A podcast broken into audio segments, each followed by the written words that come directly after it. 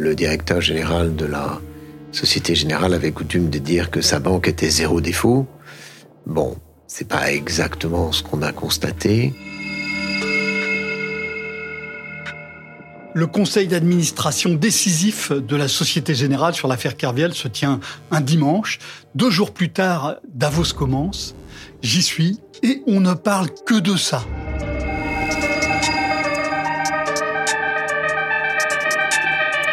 Et à l'époque, j'écris un papier en disant que Lehman Brothers peut faire faillite.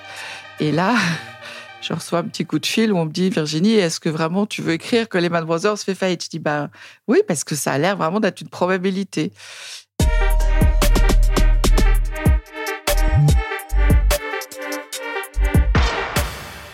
Je suis Pauline Jacot, vous écoutez les grandes histoires de l'écho.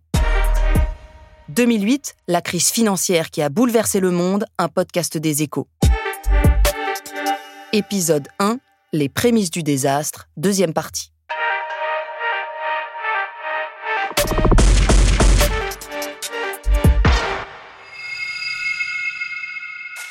La Société Générale a révélé il y a une demi-heure environ que les subprimes et une fraude d'une ampleur inédite vont faire perdre à la banque près de 7 milliards d'euros. Jérôme Kerviel, lui, est évidemment invisible, mais la presse du monde entier cherche à le joindre.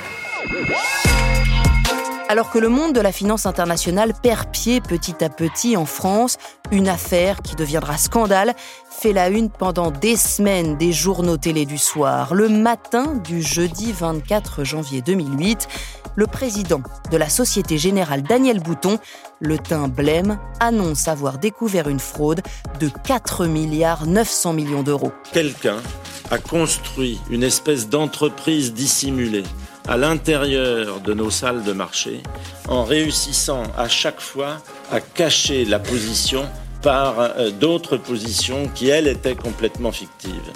Fraude complètement exceptionnelle. Auteur présumé, un jeune homme d'une trentaine d'années, trader à la Société Générale depuis 2005, Jérôme Kerviel. Quand la nouvelle tombe, Baudouin Pro, directeur général de BNP Paribas, est en train d'animer un séminaire avec de grands dirigeants à Berlin.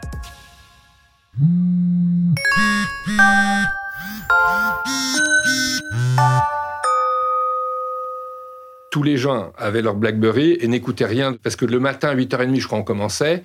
Et c'est là que le marché a, eu les, informations. Et donc, les 100 dirigeants qui d'habitude m'écoutaient, euh, moi j'étais actionnaire du groupe, les 100 dirigeants, au lieu de m'écouter, je dirais, ils étaient tous sur leur BlackBerry. Parce que, et, après, toute la journée, ils n'ont parlé. Enfin, ça a été un, ça a embrasé complètement la réunion et les, les, gens, voilà, ils étaient complètement sidérés de lire ce qui se passait et ce qu'avait été cet événement.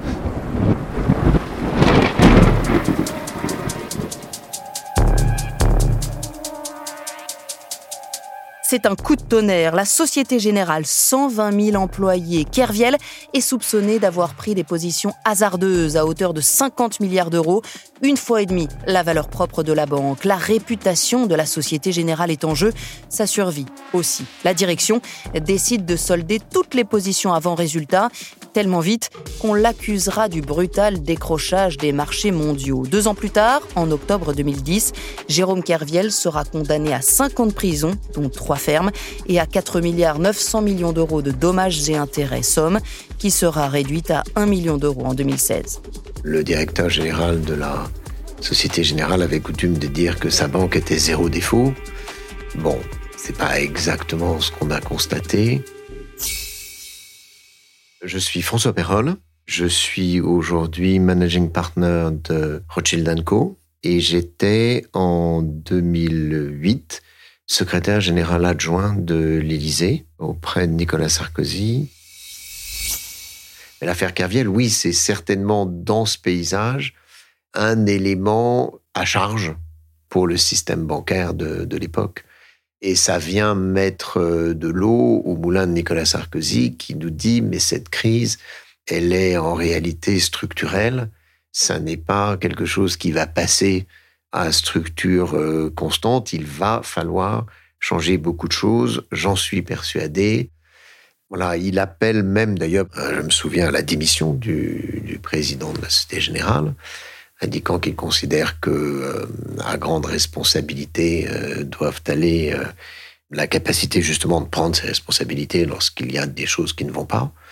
son appel à la démission de la Société Générale ne sera pas spécialement suivi des faits, mais en tout cas pas tout de suite, ça s'est fait, mais un peu après. Et je me souviens qu'il me disait, mais lorsque même votre chauffeur de taxi vous dit que c'est ça qu'il faut faire, il faut absolument faire ça parce que c'est lui qui a raison, c'est lui qui fait preuve de bon sens et vous devriez l'écouter plutôt que vos amis banquiers.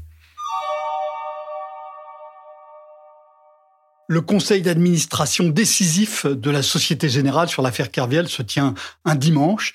Deux jours plus tard, Davos commence. J'y suis et on ne parle que de ça. Les banquiers, les industriels, les régulateurs qui sont là sont stupéfaits, sont ébahis qu'une banque comme Société Générale ait pu perdre plus de 5 milliards de, dollars.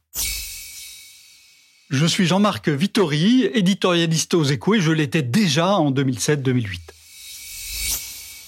On dit euh, c'est un problème français, euh, certains euh, ricanent un petit peu. Et il y a Dick Fuld, le patron de Lehman Brothers, qui est là, qui allonge ses jambes et qui dit chez moi, il n'y a pas de problème.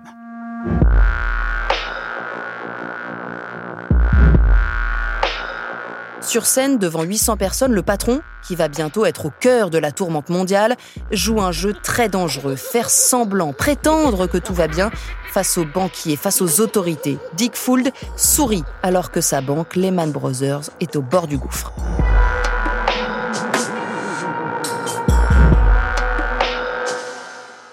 Je me souviens d'une visite à Christine Lagarde faite par Nick Fuld, le PDG de Lehman, qui vient la voir en juillet 2008, qui fait une tournée européenne et dont le thème est Je vais très bien et tout va très bien. Et certes, j'ai eu des problèmes de subprime, mais ils sont largement derrière moi. Xavier Muscat, directeur général du Trésor en 2008. Rétrospectivement, il est manifeste sachant qu'il était particulièrement en danger, il cherchait à ranimer la confiance en faisant le tour des principales euh, autorités euh, européennes pour euh, donner, pour afficher une sérénité qu'il n'avait sans doute pas. Dick Fuld, c'est ce patron que l'on surnomme le gorille, le vieux singe à Wall Street. Il est brillant, il est charismatique, à 62 ans, il règne sur la banque depuis 14 ans. Grand amateur de viande rouge, connu pour son appétit financier féroce, il l'est moins pour sa modestie. Il ne cesse d'étaler le succès de sa banque depuis des années et veut se montrer beaucoup plus fort que son grand rival Goldman Sachs, une attitude qui n'aidera pas la banque quand elle aura besoin d'être sauvée, diront certains. Mais nous n'en sommes pas encore là. Été 2008, la tension monte d'un cran. AIG est en difficulté, Lehman aussi, malgré ce qu'en dit son patron Dick Fool. De Le Monde danse sur un volcan, la tempête fait rage sur la finance internationale. Je me souviens d'une discussion que j'avais eue avec mon collègue américain au sein du G7. Je lui dis, mais enfin, vous êtes confronté à une situation que l'on peut très bien comprendre. Vous avez des gens pauvres, surendettés plutôt que de laisser le mal se répandre, peut-être vaudrait-il mieux, eh bien, euh, leur permettre de se renflouer, leur donner une aide, restructurer volontairement cette dette, demander aux banques d'abandonner les dettes, et voilà, avec certes de l'argent public, vous pourriez calmer la crise. Et il me dit, je me souviens de sa réponse, il a eu un grand éclat de rire et il m'a dit, c'est là qu'on voit que tu n'es pas un républicain américain, euh, ce qui était indéniable. Donc il faut se souvenir de cela, c'est-à-dire que là aussi, ça participe d'une situation dans laquelle le principe de non-intervention dans l'économie est particulièrement cher aux républicains qui sont à ce moment-là au pouvoir aux États-Unis, et en tout cas, vu d'Europe, nous n'avons pas le sentiment qu'ils essayent de traiter le sujet, ou bien en anticipant sur la restructuration des banques, ou bien en intervenant directement pour traiter le surendettement des ménages qui avaient emprunté de manière excessive. Et c'est bien, je pense, euh, une des raisons pour laquelle la, la crise se répand. Mais en septembre, George Bush et son administration doivent intervenir. Les deux piliers du financement américain s'effondrent, Fannie Mae et Freddie Mac. 5400 milliards de dollars de crédits hypothécaires, la moitié des crédits aux États-Unis, le tiers du PIB américain. C'est un Armageddon en perspective, un risque de déflagration internationale on ne peut pas risquer le dépôt de bilan. Depuis son ranch au Texas, le président américain donne son feu vert. En pleine année électorale, George Bush sauve Fannie Mae et Freddie Mac, l'un des plus gros contributeurs aussi des partis républicains et démocrates. On voyait les problèmes monter et Lehman était très engagé. Je crois qu'ils avaient 600 milliards sur la table d'actifs toxiques. c'était juste euh, la panique intégrale. Et ils espéraient, ils espéraient être rachetés. Virginie Robert est à ce moment-là à New York pour les échos. Et à l'époque, j'écris un papier en disant que Lehman Brothers peut faire faillite. Et là, je reçois un petit coup de fil où on me dit Virginie, est-ce que vraiment tu veux écrire que Lehman Brothers fait faillite? Je dis ben oui, parce que ça a l'air vraiment d'être une probabilité. Et euh, donc il y avait eu quelques petites pressions pour me faire savoir que c'était pas une bonne chose à dire, mais mais c'est arrivé et je dois dire que les gens qui ont fait pression m'ont rappelé après pour s'excuser en disant qu'ils regrettaient, mais ils étaient tellement dans l'angoisse de ce qui se passait évidemment, c'était des gens très haut placés dans la banque, hein, que voilà, ils essayaient de colmater comme ils pouvaient les, les problèmes. Mais bon, là, là, vraiment, c'était sorti. c'est pas 2008, euh, c'est même pas 2007, c'est déjà dès 2006 avec quand même des signaux euh, extrêmement forts hein, sur le marché du real estate américain, marché sur lequel Lehman était tout à fait euh, exposé. Et pire que tout, c'est exposé encore plus au fur et à mesure des mois. C'est-à-dire qu'on n'arrête pas de s'exposer en 2006, on continue au, contraire. Je suis Anne-Laure Kichel, je suis la fondatrice et PDG de Global Sovereign Advisory, qui conseille des États et des entreprises publiques. Et en 2008, j'étais chez Lehman Brothers. Et je me souviens distinctement de l'annonce autour de Bear Stearns, dans lequel, bien sûr, euh, tout le monde a pris acte, mais euh, tout le monde disait, mais ça peut, voilà, banque extrêmement mal gérée, euh, jamais ça peut nous arriver. Enfin, on se sentait tous extrêmement loin de ces sujets.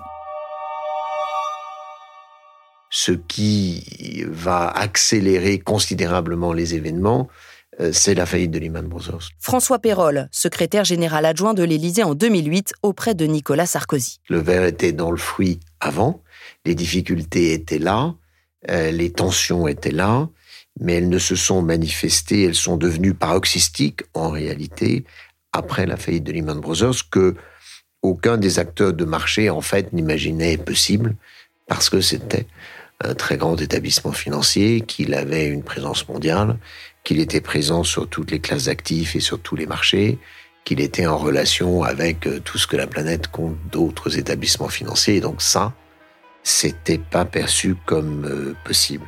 Donc l'événement qui va cristalliser les choses, c'est la faillite de Lehman Brothers.